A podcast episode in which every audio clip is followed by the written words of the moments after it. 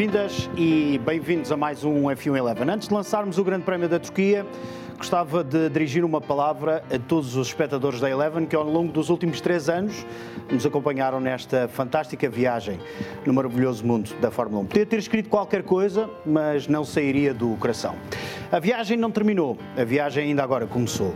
Desde que abraçámos este projeto de transmitir a Fórmula 1 em Portugal, que dissemos que queríamos fazer diferente. Não é melhor, não é pior, era diferente. Para isso apostámos em presença nos grandes prémios. Estivemos no Grande Prémio 1000, o histórico Grande Prémio 1000. Estivemos presentes nos títulos de Lewis Hamilton, acompanhámos a centésima pole do britânico, acompanhámos também há 15 dias a centésima vitória de Hamilton. Tornou-se no mais vitorioso de sempre da Fórmula 1. A história vai continuar a ser escrita todos os dias. A cada dia que passa, a Fórmula 1 está a crescer. Apostámos nisso, nesse crescimento, e em conjunto criámos uma família. E isso tem nos deixar orgulhosos. Mas criámos também novos formatos. Um podcast que é constantemente líder na categoria de desporto, num país em que muitos dizem só se valoriza o futebol, só se fala do futebol. A todos, há duas palavras tipicamente portuguesas que é preciso transmitir: saudade.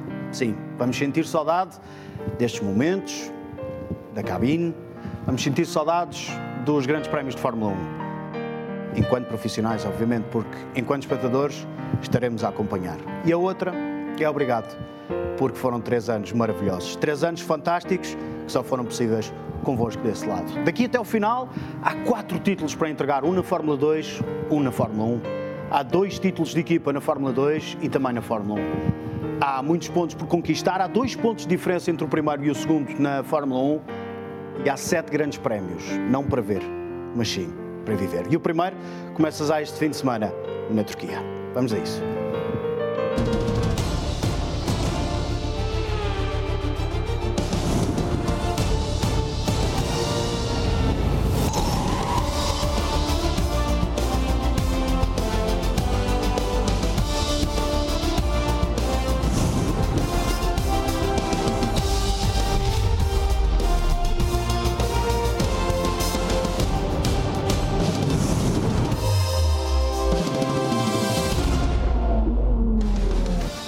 De semana marca então o regresso ao Istanbul Park, onde no ano passado Lewis Hamilton conquistou o sétimo título de campeão do mundo, num grande prémio que deu também a primeira pole position a Lance Stroll, numa qualificação imprópria para cardíacos, tal como foi impróprio para cardíacos o final desse grande prémio da Turquia do ano de 2020. Já tínhamos vivido pela primeira vez o regresso da Fórmula 1 ao nosso país, algo de que também nos orgulhamos e temos todos, enquanto portugueses, de nos orgulhar. Já sabem que esta noite podem participar na conversa utilizando os chats das uh, transmissões no Facebook, no YouTube, mas também no Twitch ou então utilizando o hashtag F111.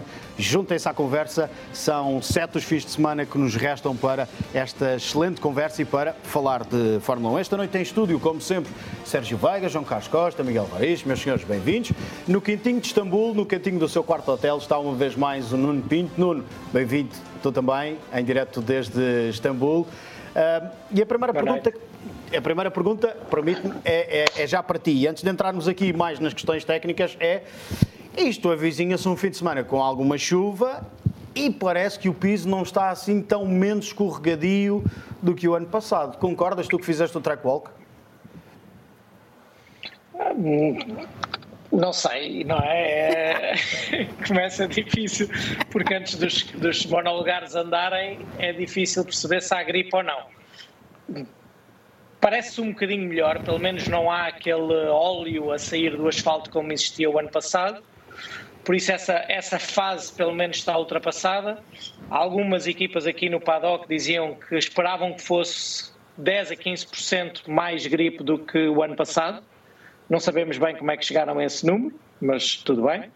Uh, outras dizem que esperam um bocadinho o que aconteceu em Portimão, desde a primeira corrida que foi em novembro, se não estou em erro, para, para, para que tivemos este ano Uh, a única coisa que parece que não vai haver é a chuva, porque vai chover só de manhã. Essa de manhã cedo, nunca vai influir, ter influência nas sessões. Uh, essas são as previsões do momento, com muita pena minha, porque se há sítio onde queria que chovesse era aqui. Uh, Vai-se lá perceber porquê, porque traz boas memórias, certamente, e gostavas que, por exemplo, se repetisse aquela qualificação do ano passado e o início de corrida, porque dali para o meio, do, do meio para a frente, acredito que não, não gostavas que, que se voltasse a repetir. Corre... Corridas com 20 voltas, era perfeito. Olha, sprint. Está, está, está a apostar na sprint, está a apostar na sprint, já viste? Já, já, é já temos mais um, mais um que está a apostar na sprint. Bom, este fim de semana marca também, uh, este devia ser o fim de semana do Grande Prémio do Japão, é o segundo ano uh, do qual o, o, Grande Prémio do Japão não se vai correr, tudo devido à pandemia da Covid-19. Este era o fim de semana então que se via correr o Grande Prémio no país do Sol Nascente. O que é que aconteceu? A Red Bull, com a ligação umbilical que nesta altura tem com a Honda e que vai perdurar para o ano de 2022 e ficar ali qualquer coisinha para o ano de 2023 quando entrar em pleno na Red Bull Powertrains. A Red Bull este fim de semana quis homenagear uh, o Japão e quis homenagear também a Honda, voltando aos tempos uh, do carro branco para homenagear também um pouco a bandeira do Japão. Sérgio, e a última vez que tivemos uma equipa a pintar um carro de branco numa ocasião especial, tivemos um grande prémio cheio de história.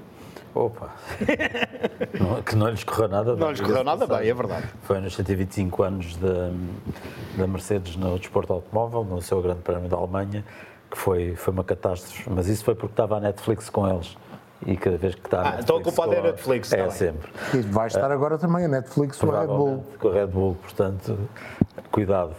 Nós estamos a ver já o carro, uh, como, como ele vai aparecer amanhã. Uh, isto tem uma história por trás. Uh, a ideia começou, foi lançada ainda quando o Grande Prémio do Japão estava no calendário e a ideia inicial era serem só os, os, os fatos dos pilotos uh, serem todos brancos. foi uma ideia combinada entre os responsáveis da Honda e os responsáveis da Red Bull. portanto, a homenagem era para ser só nos, nos fatos do, dos pilotos. Uh, mas depois rapidamente a ideia evoluiu, um, partindo da Red Bull, evoluiu para ser uh, o carro todo, imitando de certa forma, uh, não, não, imita porque o carro era todo branco e era um carro ultra simples comparado com estes agora, o carro que em 1968 conseguiu a primeira vitória com o Richie Ginter para, para a Honda na Fórmula 1 no Grande Prémio do México, salvo erro. México, 1968. Um, aí é 65, sim. Um, e o, o, era um carro muito mais simples. Era, nós agora olhamos para aqueles carros e parecem, parecem charutos com rodas, mas, mas era, foi, foi o carro que conseguiu a primeira vitória da Honda na Fórmula 1 e que era basicamente um carro branco com uma bola vermelha. Tu já explicaste uh, basicamente o que é esta decoração e como é que a Red Bull chegou a esta decoração, mas uh, vamos dar a palavra aos homens eh, da equipa austríaca que este fim de semana homenageiam então esta ligação à Honda, mas sobretudo o Japão.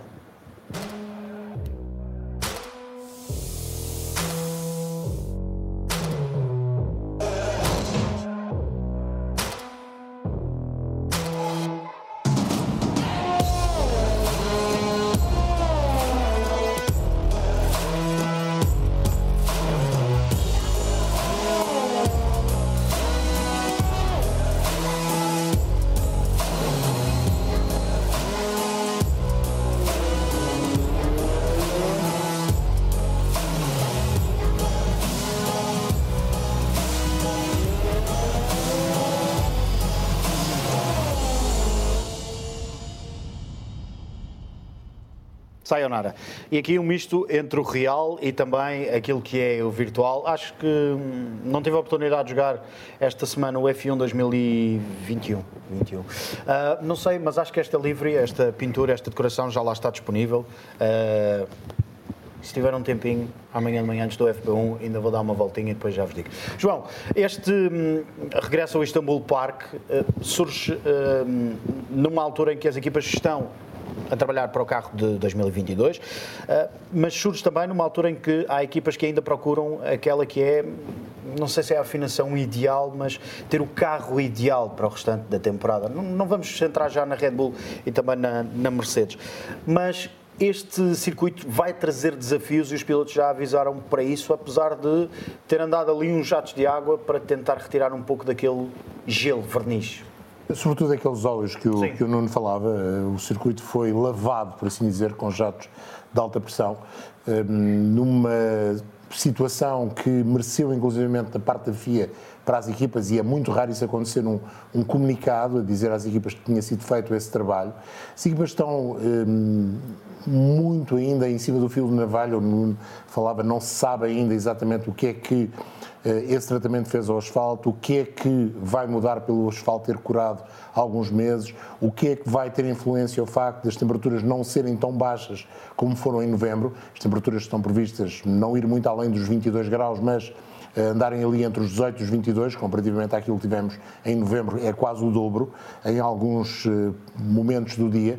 Portanto, tudo isso vai ter influência. E vai ter influência também a questão dos pneus. A Pirelli percebeu que no ano passado tinha jogado demasiado à defesa, teve medo da curva número 8 e uh, tinha optado por C1, C2, C3. Desta feita vai fazer C2, C3, C4.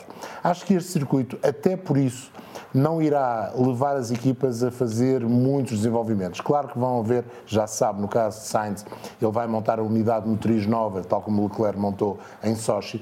É um circuito em que as equipas têm algumas dúvidas, acredito que não será um circuito para fazer grandes inovações.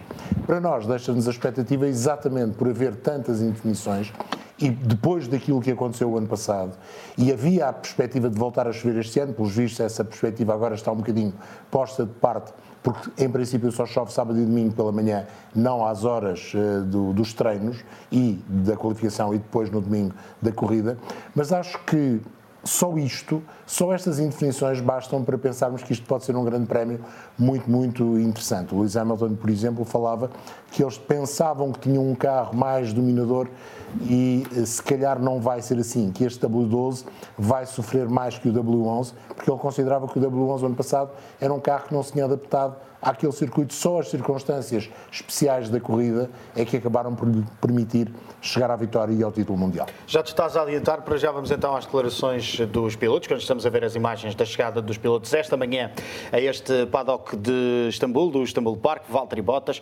um piloto que quer ter um grande prémio melhor do que aquele que teve no ano passado. Não sei se o Nuno Pinto vai, entretanto, aparecer aqui nestas imagens ou não, mas temos-lo temos connosco. Não, nesta hora, Nuno, andavas a passear, não era? Não, andava a chegar ao circuito como esta gente toda também, mas. Eh, Estou a meter contigo. Que eu não.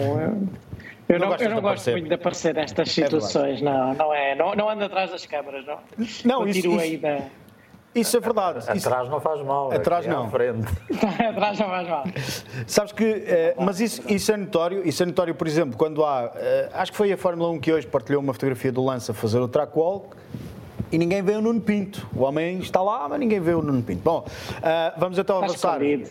Está escondidinho. Uh, vamos então avançar para as declarações dos uh, pilotos para este fim de semana com Lewis Hamilton, que hoje chegou num dress code diferente e já vai mandar uma mensagem a dizer que espera que esse dress code faça também parte uh, do dress code no futuro da Fórmula 1. Lewis Hamilton que tem dois uh, pontos de vantagem para Max Verstappen e há uma dúvida, é se este é o fim de semana ideal para penalizar Lewis Hamilton ou não. Ele que já trocou três unidades motrizes no seu W12, é quase certo que vai precisar de uma quarta. Vamos ver. Vamos começar pelas declarações de Lewis Hamilton, ouvindo também, obviamente, Max Verstappen. I'm still trying to fight for this championship and trying to stay in it, and it's uh, super close and stressful, and so I'm just trying to find ways of, of applying myself to other things whilst at the same time being focused on my job. And Toto Wolff has suggested you may take the engine penalty here uh, should it rain. Do you have any further information on that at all? I don't. At the moment, I still have engine two and three, so for me, I'm fighting to just use those two and see how far they can take me. This is a bit of a question mark because of last year, you know, being not really representative. So I hope the, the grip levels will be a lot better this year. Um, and then, yeah, we'll find out throughout practice, of course, how, how competitive we're going to be we we've been obviously trying to maximize the points when we can, and in, in terms of constructor championship, we've been you know being able to gain uh, tiny gap to, to Red Bull, which is good. But uh, yeah, for sure, the, the, weekends they've not been perfect, and uh, big big thing has been the, the penalties lately, and um, yeah, the team is working hard to try and find out what what is actually happening and trying to prevent those happening in the in the future. But um, it's still quite a few races to go, and I would say on paper at least this weekend and, and Austin should be quite good for us, but no doubt it's going to be close. Yeah, it will be great, you know, to finally have a, a great weekend as a team uh, together, both cars on the podium, and, and take a lot of points out of Mercedes will be great this weekend. We've done a lot of work on this circuit, on other other places as well. You know, I've been on the factory for two days, working flat out with the engineers, doing all the homework we possibly could for this weekend, and I'm fully prepared. Totalmente preparados as palavras de Sérgio Pérez. Miguel, e para te dar a palavra a ti, e começando pelo, pelo final, Sérgio Pérez sabe do quão importante pode ser este circuito do Istanbul uh, City Park para. Um, para reaproximar a Red Bull. É, é, óbvio que se calhar o foco da Red Bull está em dar finalmente um título a Max Verstappen, mas quer reaproximar-se da Mercedes. E sabem que aqui é determinante, sobretudo porque se recordam que o ano passado andaram a lutar com dois Mercedes cor-de-rosa no início, no início da, da corrida e que teoricamente este pode ser um circuito mais favorável à Red Bull. Sim, é verdade. Esta é uma pista que, à partida, pode ser mais favorável para a Red Bull e tem também a questão e a dúvida que existe é se Lewis Hamilton vai ou não penalizar, se vai trocar um motor ou não. Isso aí, então, ainda pode aumentar a pressão sobre Sérgio Pérez, porque se Lewis Hamilton for colocado no final da grelha, Lewis Hamilton, pode, um, Sérgio Pérez pode jogar aqui um papel importante ao, pelo menos, colocar-se entre os dois Mercedes, acreditando que Bottas poderá estar à frente dele, ou tentar até bater Bottas e dar aqui uma grande almofada um, à Red Bull e ajudando ainda mais Max Verstappen Verstappen na luta pelo título. Mas achas que a, a questão de penalizar ou não pode depender do trabalho de sexta-feira? penalizar ou não Lewis Hamilton? Sim, uh, da troca de motor. Eu acho que vai depender mais da sensação que eles tiverem se o carro está verdadeiramente competitivo. ou sentirem... seja, do trabalho de sexta-feira. Verdade, se eles sentirem que uh, penalizando, ainda assim consegue ir buscar muitos pontos e que a perca pode ser menor do que se calhar, por exemplo, no México, onde é um circuito claramente Red Bull um, e onde poderão ter depois mais dificuldade em chegar a um lugar de destaque. Se sentirem isso, eu acho que a Mercedes, até porque o Toto Wolff já colocou essa possibilidade também em cima da mesa, pode decidir arriscar já essa troca. Um, como vimos, por exemplo, na Rússia, era um, teoricamente seria uma grande vantagem para a Mercedes e a, e a Red Bull conseguiu minimizar claramente as perdas e acabou por ser quase quase como vencedor do fim de semana.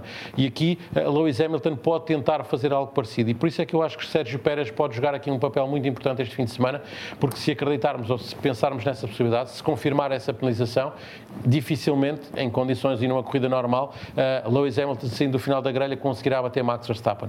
E, portanto, o papel de Sérgio Pérez aqui é fundamental, porque uh, ou fica na frente de Bottas e dá uma grande vantagem, uma grande ajuda à Verstappen e à equipa, uhum. ou fica entre ele e, e Hamilton, não permite permitindo à Mercedes fazer jogo de equipa e trocar os dois pilotos de posição. Esta era a altura do início da corrida em que Max Verstappen estava na perseguição a Sérgio Pérez, que na altura era segundo, Max era terceiro. Max atacava Sérgio Pérez, mas depois um, viria a sofrer este, este peão que atiraria para trás de Albon, para trás de Vettel, para trás de Hamilton. Uh, Hamilton que fez um grande prémio de recuperação e que, como sabemos, terminou com a vitória e com o sétimo título de, de campeão. Uh, quando estamos a rever também estas imagens do Grande Prémio do ano passado, que aconteceu já depois desse regresso da Fórmula 1 ao nosso país uh, e na estreia uh, em Portimão, uh, porque não dar um saltinho também ao Twitter, por exemplo, onde o João Gouveia deixa uma pergunta no ar. Nuno, e, e vou-te lançar esta pergunta a ti, não sei se tens informações ou não, e se tens, se obviamente podes e queres partilhá-las connosco, mas o João questiona se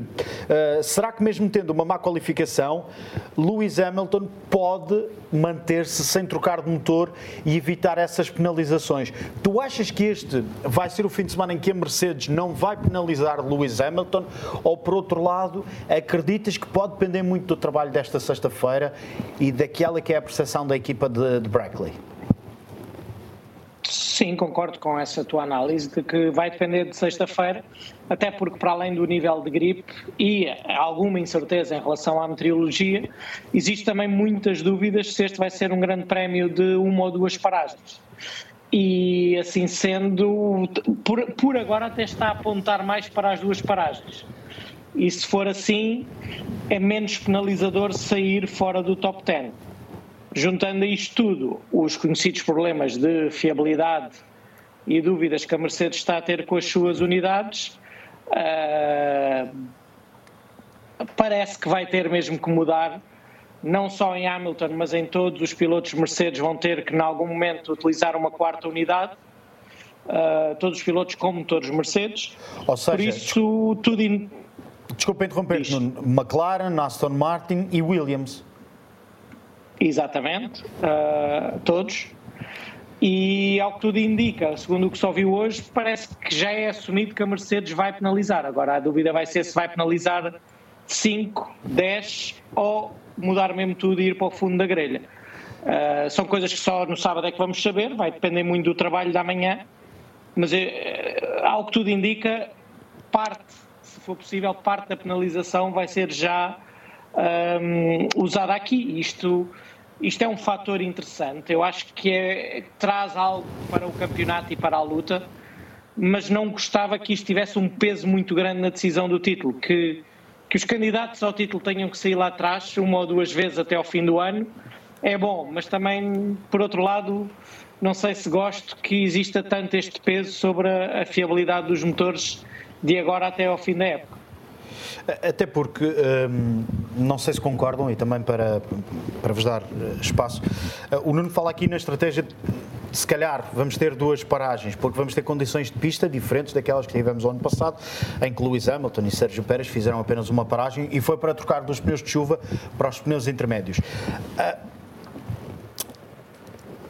se calhar esta é a mesma pista ideal para a Mercedes penalizar, porque a outra seria o quê? Brasil, mas até o Brasil ainda falta muito. Já está muito longe. Já está muito longe, não é? Pode ser.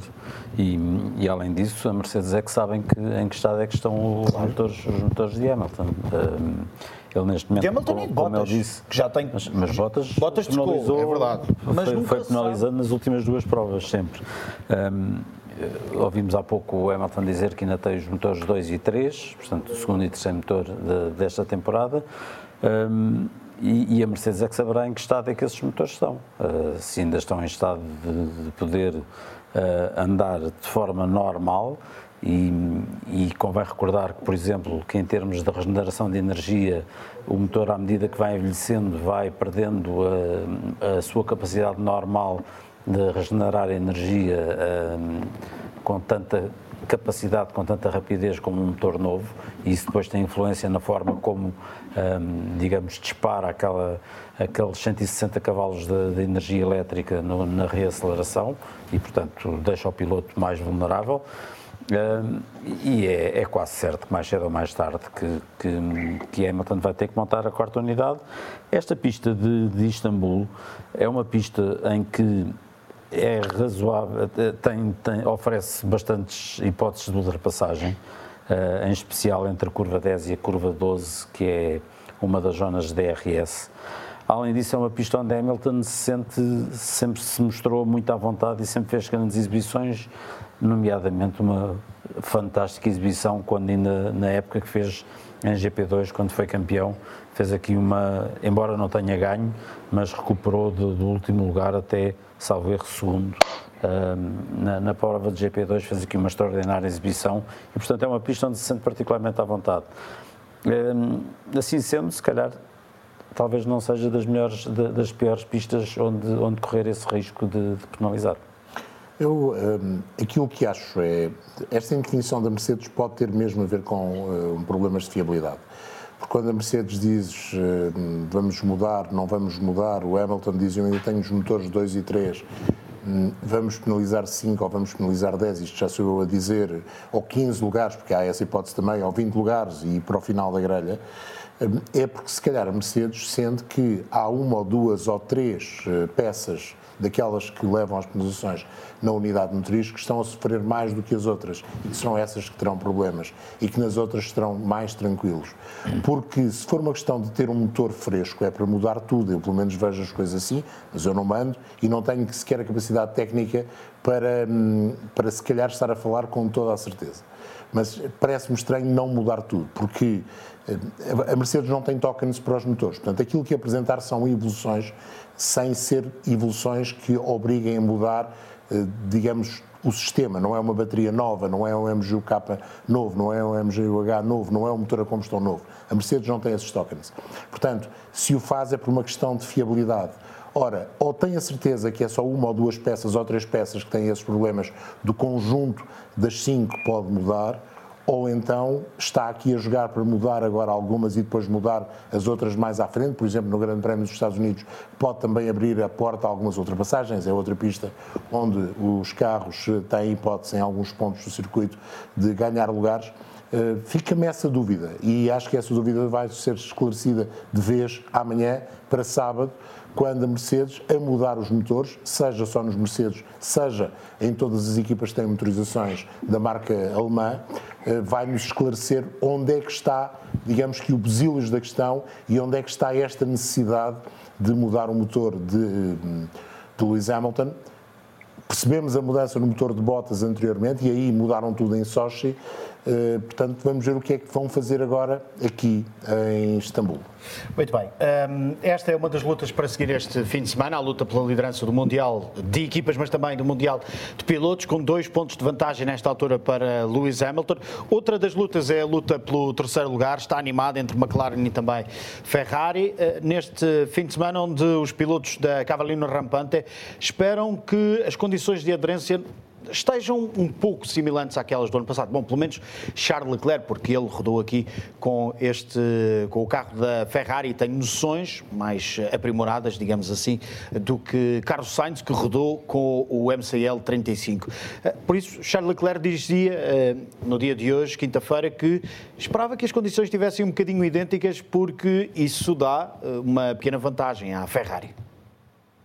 Um, I think we've still learned an incredible amount, um, even so late on the season. You know, even after now three years of Formula One, there's still so many different scenarios which you can encounter, which you can't necessarily just prepare for. You know, you can't just sit down and read paper and history and go, okay, now I know exactly what to do. Sometimes you've got to live these moments, and uh, of course, you never want it to happen, but sometimes it's good. It's good that it happens because it prepares you more for maybe when it's more important, um, when you're fighting for for even more.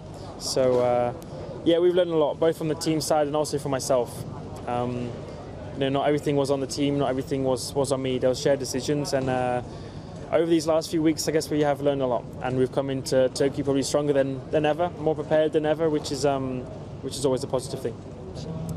I'm I'm good. I'm feeling well. Definitely. Uh, yeah, it's been really since coming back from the, the August break. You know, it's been a solid first few races, and um, back in Turkey. It's it's a layout I, I really like.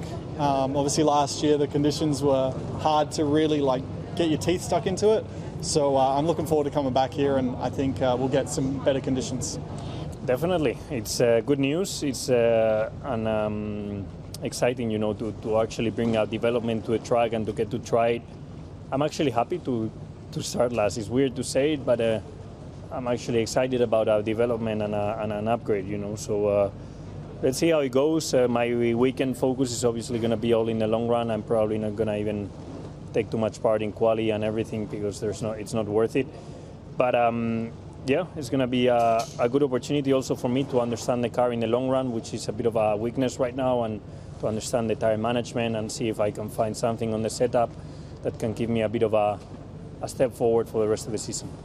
Yeah, I, I don't know how much it tells us about how much we've gained with the power units. So this will probably see it a bit more this weekend, having a clean qualifying against uh, our direct competitors. Um, but it's going the right direction, and the, the numbers say so too. So uh, it's uh, it's great. It motivates us for the rest of the season uh, to try and hope and, and, and catch uh, McLaren's. E este senhor dizia condições similares e não similantes. Acontece a todos. Obrigado pelo alerta, meus amigos. Bom, uh, um, mais um fim de semana em que Papaya e Cavalino Rampante vão andar na luta por esta terceira posição. Uh, um fim de semana onde Mati Binotto não vai estar presente no paddock. Mas também não vai estar Zac Brown do outro lado. pois é, também tens razão. O, o Zac Brown que vai estar aqui em Portugal, no Estoril, não é? É, portanto, uh, nesse, nesse campo estão empatados. Uh, a McLaren tem aqui o risco, como já se percebeu, uh, a Mercedes diz que vai ter que trocar as unidades motrizes aos seus às suas equipas, à equipa oficial e depois a todos os seus clientes, se assim quisermos, até ao final do ano. Uh, para a McLaren, esta pode ser também uma pista interessante, até porque um dos seus rivais já está penalizado. Uh, poderá ser até interessante para a McLaren nessa situação, sabendo, ou pelo menos num dos seus carros, trocar já, sabendo que vai ter que o fazer, pelo menos assumindo nas palavras da Mercedes, que é um problema transversal para toda a gente, e assumindo que Carlos Sainz já está para trás, e o próprio espanhol diz que, um, até quase em tom de brincadeira, diria eu que está satisfeito por sair no final da grelha e que praticamente não vai tomar parte na, na qualificação porque, porque não vai ser necessário. Vai, vai fazer uma. Espécie de Verstappen. Vai fazer uma Verstappen, não é? Claramente, vai se calhar dar uma volta, ver se está tudo a funcionar e, parar. Um, e, portanto, poderá ser aqui uma oportunidade para Charles Leclerc uh, conseguir mais um grande resultado. Ele, ano passado, andou especialmente bem, depois, na parte final, perdeu ali uns lugares, mas uh, foi um dos pilotos que, que andou bem. Um, sobretudo, sobretudo no final, a última sequência de curvas é que travou Charles Leclerc. Foi que a dizer, na parte final. É que era segundo e de repente terminou para quarto. quarto e quase para quinto. Uh, aquilo tinha mais meia dúzia de metros e a coisa podia ter ficado pior. Mas uh, o motor pareceu competitivo na, na Rússia. É verdade que as condições não permitiram tirar a ilações totais, ele próprio reconhece, mas acho que aqui vai ser possível ver isso uh, e pode ser um passo muito importante para a Ferrari, até tendo em conta, cá está, as questões de fiabilidade da Mercedes. Tu falaste na questão de, de Carlos Sainz, já sabemos que Carlos Sainz este fim de semana vai penalizar porque trocou a unidade motriz do seu Ferrari, cai para já para a última posição. Mas sobre esta questão da luta pelo terceiro lugar ou pelo melhor dos outros, o Hugo Daniel, que até tem uma fotografia muito parecida com a de Fernando Alonso, pergunta é que, quem é que achamos que será a equipa mais competitiva do segundo pelotão, McLaren ou Ferrari? E depois questiona Será que a Alpine pode intrometer-se nesta luta? Queres começar tu, Sérgio? Um, a Alpine tem tido uma característica muito interessante que é, já vai, salvo erro, na 12 corrida consecutiva a pontuar, o que é um sinal de consistência uh, que é bastante interessante.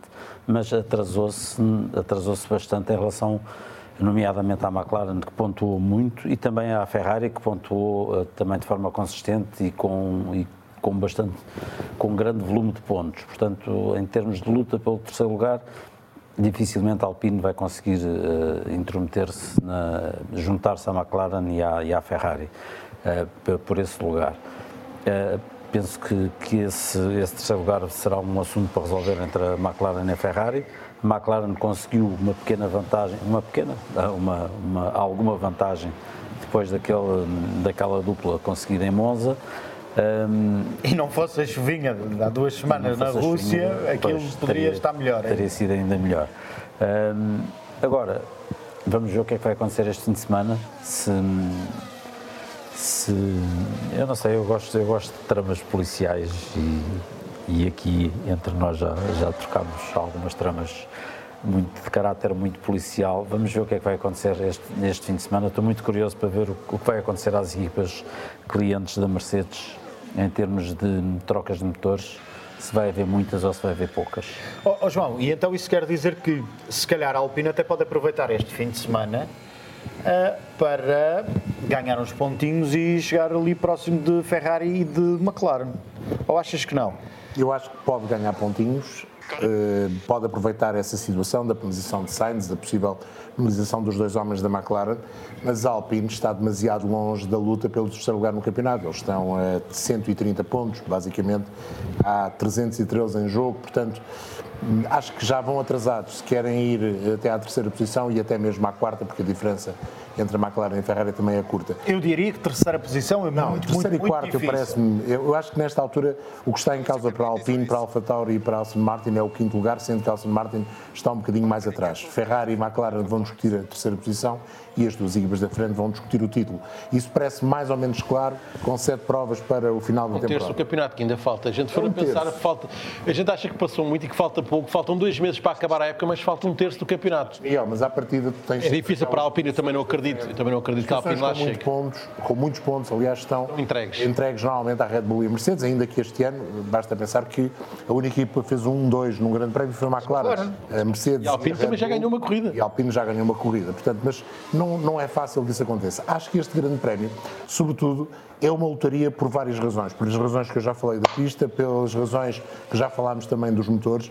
E quem não penalizar pode ter aqui uma oportunidade. Se, tudo, se a tudo isto Se juntar, e as previsões não apontam para isso, uma certa instabilidade e o São Pedro resolver entrar também no Grande Prémio, tal como tem feito algumas vezes este ano, as coisas podem ser muito mais interessantes, até porque esta pista normalmente dá boas corridas, é um desafio.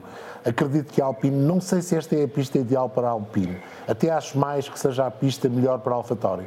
Mas a AlphaTauri tem caído muito naquela Mas é desta? É desta? É desta. Nós andamos sempre a dizer a mesma coisa. É desta, não é. É na outra, não é. Pode ser que seja desta, com Sonoda e sobretudo com Pierre Gasly. Tu falavas aí de São Pedro. São Pedro, não sei se vai estar este, este fim de semana presente em, em Istambul ou não. Quem vai estar é o Bruno Correia, já que a habitual equipa do, para quem não sabe, o Bruno Correia, o piloto do safety car da Fórmula E, um, e vai estar este fim de semana ao volante do Medical Car. Tudo porque o Dr. Ian Roberts e também o Alan, o Alan Van der Merve testaram positivo à Covid-19 e por isso foi necessário um, arranjar uma equipa de médica substituta. No caso, o Bruno uh, vai ser o piloto do Medical Car uh, e depois também o uh, Bruno Francischetti, é assim? Franceschini. Francischini, é, é o médico da Fórmula E, vai ser o médico este fim de semana ao serviço da Fórmula 1. Se tudo correr bem, no Grande Prémio dos Estados Unidos da América estarão de regresso Alan Van der Merve e também o Dr. Ian Roberts. Se não, voltaremos a ter certamente o Bruno ao volante do Medical Car. Por isso, temos um português na Fórmula 1 este fim de semana. Bem, já temos dois. Temos o Nuno Pinto lá e temos o Bruno também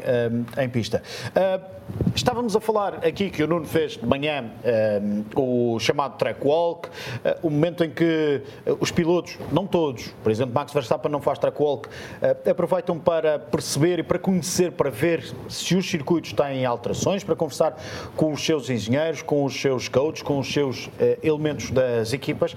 Ora, nós já em Portimão tínhamos tido um cheirinho, um excelente cheirinho do Sérgio Veiga e também do Nuno Pinto, que fizeram um track walk. Quanto tempo é que demorou? Umas três horinhas. Não, não, não, não foi, foi, foi rápido, foi rápido. Rápido para quê? Uma horinha e meia aí? Sim, uma hora e meia. Foi uma horinha e meia. Sim. Oh, não sei se o Nuno ainda se lembra. Nuno, Já e foi tu há muito recordas? tempo. Já foi há muito tempo.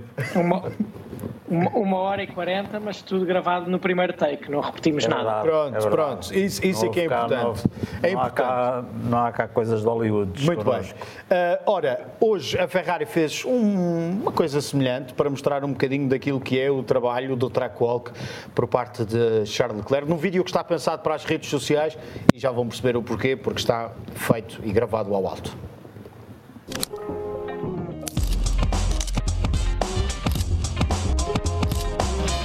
Well, basically on the Thursday we do the track walk just to see uh, the differences from the previous years. If it's a track that uh, was already the year before on the calendar, otherwise if it's a new track, just to, to see uh, how the track is like, how it uh, how it feels, how are the curves for us the drivers, which ones we can take, which ones we we can't take. And it's also a moment during the Thursday that uh, the Thursday is very busy for everyone. So it's a moment where we've got an hour and a half to just spend time together and uh, speak obviously of the weekend and and, and prepare the weekend uh, in the in the best way possible. O track walk de Charles Leclerc nesta quinta-feira neste circuito do Istanbul Park. Nuno, agora falando um bocadinho eh, de forma mais, mais a sério, e para quem não viu esse momento que nós gravámos em Portimão, ou que tu e o Sérgio gravaram em Portimão, eh, o que é que normalmente, do teu ponto de vista, não pode falhar nestes uh, track walks? É perceber os corretores, é perceber se há alguma zona nova, é perceber quais os limites de corretores que se podem utilizar ou são outras, outras coisas quaisquer? Não é muito isso, é ver se há alterações. Uh, normalmente também vemos sempre antes ou levamos um, um dispositivo para ver a volta do ano anterior, perceber se algum corretor mudou, se há partes de asfalto que foram mudadas, ou seja, reasfaltadas, corrigidos algumas, uh, alguns ressaltos que existem, ou confirmar que está tudo na mesma. E, e muitas vezes também ver a questão dos, dos track limits, ver a, aquelas questões quando se atalha uma chicane, por onde é que tem que se voltar, qual é o pin que tem que se ir à volta, coisas que não deviam ser necessárias. Aqui em Monza, por exemplo, na saída não é, tem gravilha da boa, na entrada é. É ver esses detalhes, mas passa muito isto que o Charles também disse, é um momento que é ali uma hora, uma hora e meia, hoje, hoje demorou uma hora aqui em Istambul, em que está a equipa junta, a equipa que trabalha, piloto, engenheiros, os seus apoiantes, os seus assistentes, e, e passa-se ali um bocadinho de tempo junto, sem ser fechado numa sala, uh, e sem sair com, com, com, o equipamento de rádio e com, com, os computadores à frente, mas passa-se ali um bocadinho de tempo em convívio e, em, e serve não só para falar do que se fez antes, do que se vai fazer, mas também para algumas vezes para descontrair e para até falar de outras coisas eh, nas longas retas normalmente se sabermos todos como é que cada um está, como é que chegamos ali e, e, e tentar ter um espírito, começar com um espírito bom para o fim de semana. Quando, quando é em Spa, não serve para nada disso, serve só para ficarmos chateados e molhados. Olha, e então o, o lance hoje, quando passou na. Foi na 1, não foi? Que o lance o ano passado danificou o fundo plano. Deve ter dito foi aqui que eu perdi o grande prémio, não? não? Não há dúvida, sabes? Há dúvida se foi na 1, se foi na 11, uh, se foi na, na última chicane. Uh, andámos lá à procura se estava lá as pecinhas que ele tinha perdido por baixo da asa, mas já não estavam. Por isso ficámos na mesma com a dúvida onde é que foi. Olha, o que ele, o que ele hoje disse, e foi na, na, na parte das conferências de imprensa, é de que uh, se o circuito, se este asfalto estiver menos escorregadio do que aquele do ano passado, se estiverem reunidas as condições, quase certeza que dá para fazer a tripla esquerda da 8, a curva 8, uh, a fundo. A Acreditas fundo. que é mesmo assim? É, é, porque o ano passado já eh, não sei bem em que são, mas a única são em que se andou com pneus uh, macios uh, de piso seco, que na, na altura eram os C3. Na segunda. Exato. Na segunda são treinos livres. Aí, sim, aí quando, quando andou com o carro um bocadinho mais leve já deu para fazer a fundo. Uh, o motor caía um bocadinho, mas é apenas o grip e é, e é pelo no fim da curva de, de, do esforço, mas uh, sim, vai ser, vai ser a fundo. O que se pensa é que se for com melhores condições de aderência, vai ser sempre a fundo uh, todas as voltas, mas não deixa de ser um, uma zona espetacular do, deste circuito de Istambul. E, e, seria importante, uh, meus senhores, se conseguíssemos ter uh, piso seco, peso menos escorregadio do que aquele que tivemos ano passado, para se ver, nem que seja na qualificação. O Leclerc não concorda contigo. O Leclerc não, eu sei. Eu sei que o Leclerc não concorda, concorda contigo, quer o piso escorregadio, porque acha que assim vai chegar ao pódio. Não, mas é óbvio que queremos que a pista esteja em condições e que hum, não haja chuva, apesar da chuva ter animado os últimos grandes prémios, tirando Spa, mas animou alguns grandes prémios. Agora, hum, a particularidade dessa curva número 8, que são 640 metros a curvar, ser feita a fundo. Na corrida, acredito que os pilotos não irão fazer todas as voltas a fundo, mas em termos de desgaste físico, não será fácil. E o Nuno, que está lá, sabe até melhor do que nós, porque antes, entre a curva número 1 e a curva número 3, a curva número 2 é uma longa parabólica exatamente para o lado contrário. Faz lembrar este... o Brasil, faz lembrar, faz lembrar um bocadinho o Brasil. Aliás, este circuito tem algumas zonas que são SPA, tem outras zonas que são Interlagos, é um misto tudo e é, sem dúvida nenhuma, dos, dos circuitos de Fórmula 1 do Armando Tilke, aquele que a mim me parece o mais, o mais conseguido. Mas é um circuito que, em termos físicos, se for no seco, vai ser muito exigente para os pilotos, sempre foi no passado e com estes carros irá ser ainda mais.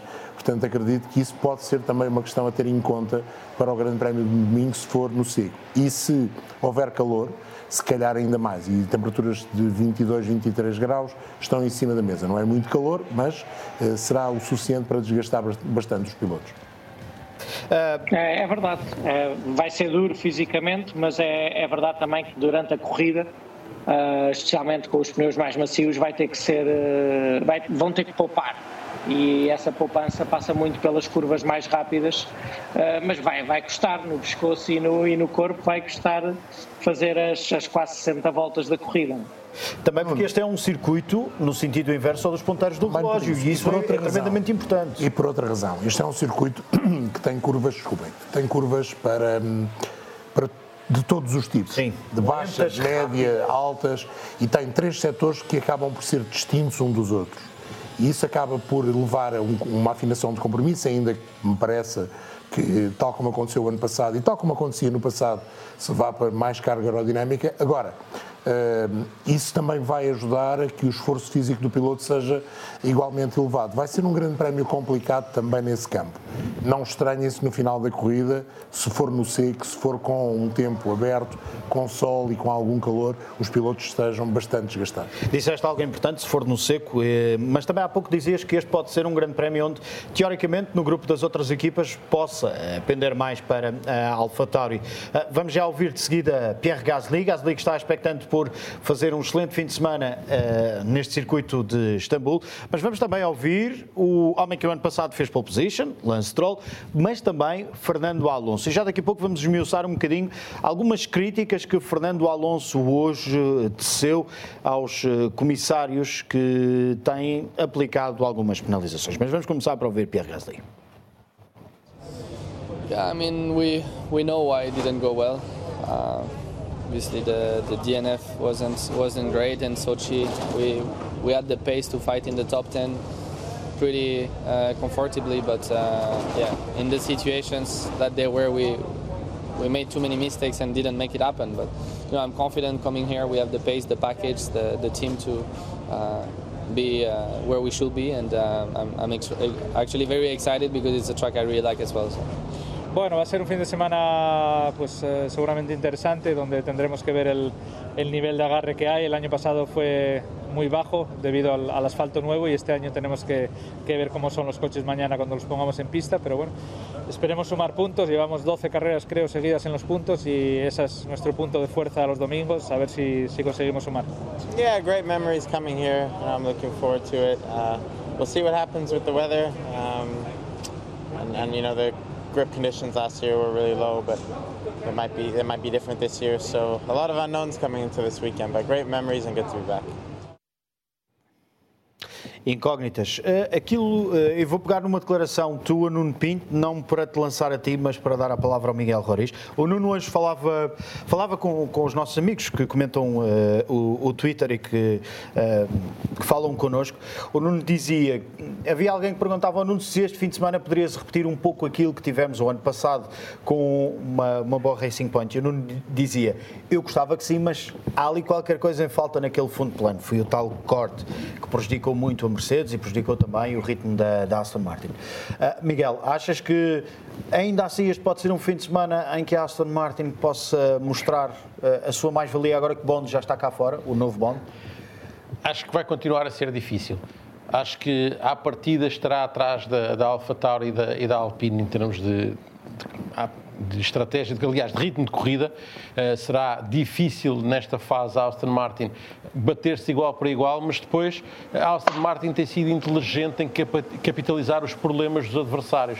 Eu não acho que a Aston Martin tenha o melhor carro do que tem a Alfa Tauri ou do que tem a Alpine, mas depois tanto o Sebastian Vettel como o Lance Stroll têm sabido aproveitar da melhor maneira os problemas e os erros da AlphaTauri para ir marcando mais pontos do que se calhar o carro nesta altura permitiria. Uhum. Numa condição normal, em corridas sem, sem problemas, tendencialmente os Aston Martin ficariam atrás dos Alfa Tauri. Mas não tem sido isso que tem acontecido porque a Alfa Tauri tem cometido muitos erros e, portanto, eu acho que aqui a Alfa Tauri e a Alpine voltam a partir nessa luta uh, pelo quinto lugar uh, à frente da Aston Martin, mas não é garantido que depois terminem à frente da Aston Martin.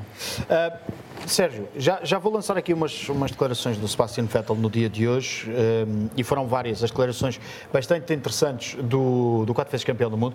O, o, mas deixem-me só ir aqui ao chat da, da transmissão no Twitch, o Sérgio SR19 entre Vettel e Stroll, quem acham que vai obter uma melhor eh, classificação este domingo? Um fez a pole no ano passado, o outro tem um registro muito bom nesta pista e que fez um pódio com aquele, aquele Ferrari que nós bem sabemos que não era um Ferrari tremendamente competitivo. Hoje o Sebastian Vettel dizia que Aston Martin, o problema da Aston Martin não está no ritmo de corrida, está sobretudo no sábado e naquele que é o ritmo de qualificação, porque nem sempre conseguem chegar ao Q3 e que isso depois prejudica ao domingo, porque é preciso recuperar lugares. Uh... Concordas? E já agora, se quiseres responder, o Sérgio para Stroll, Sérgio. O Lance Stroll não tem tanto essa opinião, tem batido mais vezes, tem batido regularmente nas últimas provas o, o Vettel em, em, qualificação. Tem afiado, e afiado tem, como, como o Nuno bem gosta. Sim. Em qualificação e a corrida a 9-5. Sim, e tem, e tem entrado, e tem entrado regularmente no, no Q3 ao contrário do Sebastian Vettel, se bem que ultimamente o Sebastian Vettel tem falhado o Q3 muitas vezes por milésimas e, e, e isso deve-se de facto ao equilíbrio, ao grande equilíbrio que, que existe no segundo pelotão. Muitas vezes quando, quando dizemos que, há, que um piloto falhou o Q3, também convém ver por quanto é que ele falhou o Q3. Não falhou por 3 décimos nem por 4 décimos. Há muitos que falham por poucas milésimas, portanto, uh, quase que custa dizer que ele falhou o Q3. Falhou de facto, é verdade. Mas, uh, mas depois, em, em, corrida, muitas vezes, e, e até inclusive a nível estratégico, a Aston Martin tem feito boas corridas, tem, tem conseguido bons resultados em corrida, também em termos de boas decisões estratégicas. E, e portanto, pode, pode sempre conseguir pontos uh, também através de, dessas decisões. Uh, João, pegando aqui um bocadinho também em, em, Fernando Alonso, muito se tem debatido uh, depois do arranque de Fernando Alonso ter saído largo na curva número 2 em Sochi. Hoje há um vídeo que está a circular pela, pela internet em que Fernando Alonso está no paddock a falar com Michael Massi. Não sei se é sobre essa situação ou não, porque é normal os pilotos falarem com o diretor de corrida, é normal os pilotos falarem uns com os outros, com outros membros das equipas. Mas Fernando Alonso deixou críticas duras, que é a penalização parece que depende do, da nacionalidade do piloto. Ele já anda lá há muitos anos, não é? Não é novo nestas que, coisas. Eu acho que ali falha. Uh, não falha na crítica inicial e nós falámos nisso no podcast após o Grande Prémio de Sochi. Acho que o Lando Norris merecia ter sido penalizado, apesar de todos os fatores extra, mas merecia ter sido penalizado por aquela entrada fora de sítio nas boxes. Eh, não há maneira de. Eh, como é que eu hei de dizer? De não aceitar as palavras do Fernando Alonso quando ele faz a crítica. Depois o acrescente que tem a ver, ele quer dizer que são os britânicos que são não são penalizados e os outros são. A verdade é que tanto Lewis Hamilton como Lando Norris têm muitos pontos na licença e, portanto, não é por aí. Acho que ele tem razão que, e nós falamos isso várias vezes, eh, não há consistência nas decisões. O colégio é sempre diferente, a interpretação da lei muitas vezes tem sido diferente. Nos últimos tempos, a opção tem sido um bocadinho diferente, ou seja, tem-se interpretado a lei da mesma maneira, mas depois os argumentos para a interpretação são diferentes, o que é ainda mais estranho usa-se a lei para justificar algo e nem sempre a justificação vai de acordo com aquilo que a lei diz. E esse acho que é o acento tónico que o Fernando Alonso quis pôr hoje com estas declarações, hum, também protegendo-se ele próprio, obviamente. Acho que a única farpa em excesso foi a questão da nacionalidade e todos nós sabemos que eu até sou muito crítico da forma como a Fórmula 1 está muito eh, britanizada, deixem-me usar aqui um, um palavrão mas aí não concordo. No resto concordo a 100%. Muito bem, vamos para assuntos um pouco mais uh, rápidos. Um Oscar pode sair da Fórmula 1, outro pode estar a chegar, Oscar Piastri. Há notícias, rumores no paddock, Miguel, que Piastri pode mesmo ocupar o lugar ao lado de Valtteri Bottas na, na Alfa Romeo. Seria uma excelente opção. Ele que tem neste momento, deixa-me olhar aqui, fazer contas, 36 pontos de vantagem para Guanizu, é, na Fórmula 2. Seria, é, é assim, fala-se muito de Guanizu é, por causa do dinheiro, mas há ali uma questão dos anos de contrato que, que ele quer e aquilo que a Alfa Romeo está a querer oferecer, até porque também há a questão de ter o Porsche poder ser uma hipótese, mas para 2023, ele que é piloto da esfera da, da equipa. E depois sobre o Oscar Piastri, que eu, e posso confidenciar, isto não, não é segredo, eu tenho falado às vezes com o Nuno, até em off, e eu diria que desde a geração uh, do ano de Lando Norris, Alexander Albon e Josh Russell, é na minha opinião, e tenho visto basicamente estes campeonatos quase sempre ao acompanhado visto, ao detalhe. tens comentado? Tenho acompanhado ao detalhe, é, na minha opinião, o melhor piloto que passou por estes campeonatos nos últimos anos. Não tenho muitas dúvidas disso. Aquilo que ele está a fazer este ano na temporada de Fórmula 2 é excepcional. E se pensarmos que ele, há dois anos, foi campeão da Fórmula Renault Europeia, o ano passado, ano de rookie, Fórmula foi campeão 3. de Fórmula 3, e este ano. Uh, prepara-se, quem sabe, para ser campeão de Fórmula 2 tudo de seguida. Eu acho que uh, se ele for campeão, é difícil ele não ir para ali. Quer dizer, para onde é que se vai colocar um piloto com esta qualidade e com este talento? Acho que é muito complicado. Se calhar é mais um que tem de Mas como para... é que Diz, não diz. Como é eu é ia fazer piloto, aqui uma piada. Como é, que um piloto, como é que um piloto alpino vai para, para a Alfa Romeo? Mas também vai um piloto Mercedes, não é? Mas o Guanizu também é, é piloto alpino. alpino. Não, é, espera lá, o Bottas não é piloto de Mercedes, não tem nenhum contrato com a Mercedes. Certo. O, o- pelo, pelo que eu sei, o Piastri tem com a Alpine e a Alpine não o quer libertar e quer que ele seja o rookie eh, no próximo ano e o piloto de reserva. Agora, estou totalmente de acordo contigo que esse contrato com a Alpine é que se calhar foi mal assinado, porque não havia muitas aberturas, muitas possibilidades de ele ter um, um lugar. Agora, com um piloto que ganha o que ele ganhou nos últimos três anos, merece, como é óbvio, estar na Fórmula 1 o mais rapidamente possível. O não, Charles não Leclerc- vejo é como é que vão fazer isso. O Charles Leclerc já hoje eh, veio dizer que acha mais do que merecido Oscar Piastri ehm, estar no próximo ano ou nos próximos anos estar na, na Fórmula 1. E eu ia fazer a piada que é. É o nome. É o nome, meus amigos. é Não, mas também há quem, quem- há quem, há quem fale, É, há também quem fale que Piastri poderá, se não chegar já para o ano na Alfa Romeo, por, por estas razões que eu me diz, é verdade, ele sendo um piloto Alpine, poderia haver aqui alguma complacência da Alpine na perspectiva de em 2023 ele chegar à Alpine no lugar de Fernando Alonso. É outro dos cenários, é outro dos cenários que eu acho, eu acho que é mais por aí. E é interessante pensarmos que falamos muito de- da escola Red Bull, da escola Ferrari ou da Academia Ferrari e de repente os dois pilotos que estão em cima da mesa para terem lugar na Fórmula 1 no próximo ano são Alpine. Às vezes esquecemos que de facto a Alpine eh, também vai fazendo algum trabalho e a Renault antes. E atenção- a Fórmula Renault continua a ser uma excelente fórmula também para ajudar a promover E pilotos. atenção aos que aí vêm, ao Vítor Martins e ao Caio Coleiro. Nuno, hoje eh, foi também notícia, numa semana em que o Lando Norris esteve num programa matinal eh, no Reino Unido, na ITV, eh, a falar da saúde mental e da, da importância de se cuidar também daquilo que é a nossa parte mental. O eh, Sebastian Vettel já veio hoje endurecer um bocadinho, não é bem endurecer, mas mostrar que é preciso pensar nas pessoas quando se planeiam campeonatos com 23 corridas. Estamos a falar do campeonato do próximo ano, um campeonato que vai ser mais curto, mas que ainda assim promete ser o mais longo de sempre. E o Sebastian Vettel diz algo que é: não somos tanto nós os pilotos que vão sofrer, são as outras pessoas que trabalham nas equipas e que não têm os privilégios que nós temos. E tu já falaste, já falaste disso. Tem sido uma preocupação aí no paddock? Tem, tem, porque como tu dizes, eh, são mais corridas em menos tempo. O que por um lado é bom, porque não acabas o campeonato já, já quase no Natal, mas a quantidade de jornadas duplas e triplas e principalmente a, a- a localização geográfica de, algumas das, de, algum, de alguns blocos do campeonato é completamente eh, disparatado. Não, não há outra maneira. E, e quando se fala disto, fala-se não só do que sofre quem trabalha, mas principalmente também das famílias de quem trabalha na Fórmula 1 e, e isso não ajuda à saúde mental de, de ninguém. É preciso, é preciso um estofo muito grande, muito forte e os pilotos estão preocupados e têm manifestado a sua, a sua preocupação, até porque eles são mais ouvidos do que os mecânicos e engenheiros que normalmente não são ouvidos.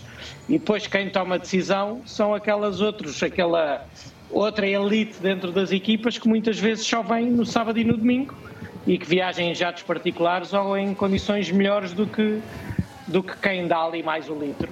Isso, Mas achas, achas que esta proposta, achas que esta proposta, desculpa interromper-te, Nuno, achas que esta proposta de calendário para 2022 tem o aval de todas as equipas? Isto porque, eh, se tiver, o Cristiano Horner hoje eh, deu uma no cravo e uma na ferradura, porque veio dizer que se perguntarem aos promotores, a 35 promotores diferentes que querem provas, todos eles vão dizer que sim, e qualquer dia estamos a fazer campeonatos com 35 ou com 40 grandes prémios. Por isso é que eu te pergunto, achas que teve unanimidade? Uh, declarações do Christian Horner este ano já decidimos, ou pelo menos eu decidi que não vou comentar, porque não, não vale a pena. Agora, o- aqui- tem unanimidade destas pessoas que eu vos digo, de quem decide no topo da hierarquia, tanto da Fórmula 1 como das equipas, porque mais corridas significa mais dinheiro. Agora, há, há outras preocupações na- dentro das equipas e entre elas os pilotos e o Max Verstappen falou muito bem no último Grande Prémio sobre este assunto, especialmente referindo isso que tu disseste, as condições dos mecânicos e, e de quem trabalha nos carros, ah, que têm outras preocupações que não são só dinheiro. Hoje o Lance e o, e o Vettel, enquanto jantávamos, dizíamos, o Lance perguntava ao Vettel quanto melhor era quando o campeonato tinha 16 ou 18 corridas. E o Vettel dizia, pá, era muito melhor, era muito mais fácil de, de teres uma vida fora Fórmula 1 e teres um equilíbrio melhor. Agora, como fãs, também entendo que queremos ver mais corridas. Não, pá, é difícil. E, e, faltam sete até ao final desta temporada. Há títulos para entregar. Nós estaremos de regresso esta sexta-feira de manhã, a partir das 9h10 da manhã, para lançarmos a primeira sessão de treinos livres, que vai arrancar às 9h30. A segunda sessão de treinos livres está marcada para esta sexta-feira, à 1 da tarde. No sábado estaremos de regresso às 9h40 da manhã, porque a terceira sessão de treinos acontece às 10 a qualificação acontece sábado à 1 da tarde. Nós, como sempre, 20 minutos antes, vamos cá estar em direto. No domingo temos uh, novidades. Uma entrevista com o Yuki Tsunoda. Cá estaremos em direto a partir das 11 da manhã. Direto no canal 3 da Eleven, mas também nas plataformas digitais. E pela primeira vez, e vai ser assim até ao final desta temporada, e se calhar vêm por aí mais surpresas, vamos também transmitir o um, pós-corrida no próximo domingo, também nas plataformas digitais da Eleven. Por isso, já sabem, Fórmula 1 é aqui no canal 3 da Eleven. Um abraço para todos e até esta sexta-feira de manhã no Istanbul Park.